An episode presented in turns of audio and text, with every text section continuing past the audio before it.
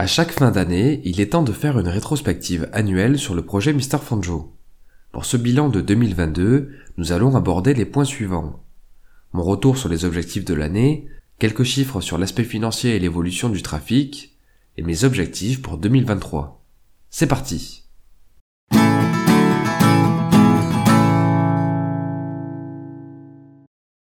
Commençons par revenir sur les objectifs que je m'étais fixés pour 2022. Premier objectif, diffuser au minimum un nouveau contenu par semaine. Validé. Je suis satisfait car le processus de création était adapté et j'ai pu garder un rythme soutenu tout au long de l'année en diffusant tous les mois un résumé de livre, un épisode sur les sciences sociales, un contenu tips et un épisode sur un sujet de mon choix. Au bout du compte, j'ai même trouvé le temps pour créer de courtes vidéos pour Instagram, TikTok et YouTube Short. Deuxième objectif, diffuser tous les mois du contenu sur le projet Tips. Validé.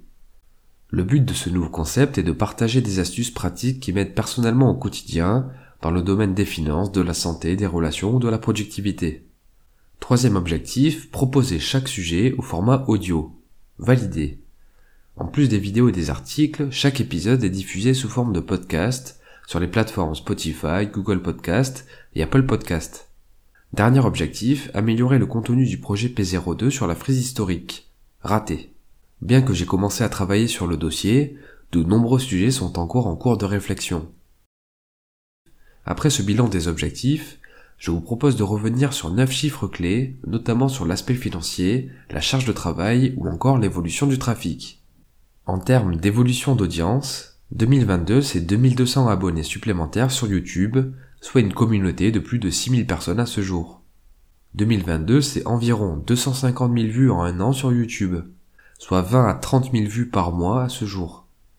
2022, c'est 47 000 visiteurs sur mon site, soit environ 5 000 visites par mois. 2022, c'est aussi les débuts d'une présence sur Instagram, TikTok et les plateformes de podcast. Mais pour l'instant, le trafic représente une infime partie des internautes qui me suivent. À ce propos, je vous invite à consulter l'épisode sur l'écosystème Mr. Fanjo pour découvrir les différents moyens de suivre mon travail concernant les productions et le travail accompli. 2022, c'est 52 épisodes disponibles, des résumés de livres, des astuces de productivité, du contenu sur l'envers du décor ou des sujets de vulgarisation scientifique. 2022, c'est aussi 17 vidéos au format court disponibles sur Instagram, TikTok et YouTube Short depuis septembre. 2022, c'est 380 heures de travail, soit à peu près une heure par jour dédiée au projet, qui comprend la réalisation du contenu, la gestion du site internet, la gestion des plateformes de diffusion. Pour finir, voici quelques chiffres sur l'aspect financier. 2022, c'est 659 euros de recettes.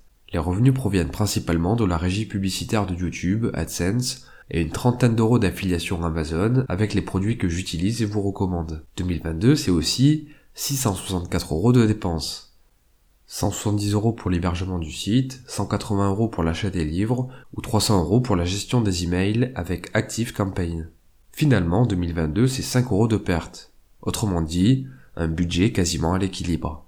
Si vous souhaitez en savoir plus, je vous invite à consulter l'épisode dédié à l'aspect financier du projet Mr. Fanjo. Avant de conclure, voici la présentation de mes objectifs pour 2023. Dans les grandes lignes, mon but pour l'année à venir est de travailler sur la croissance de l'audience.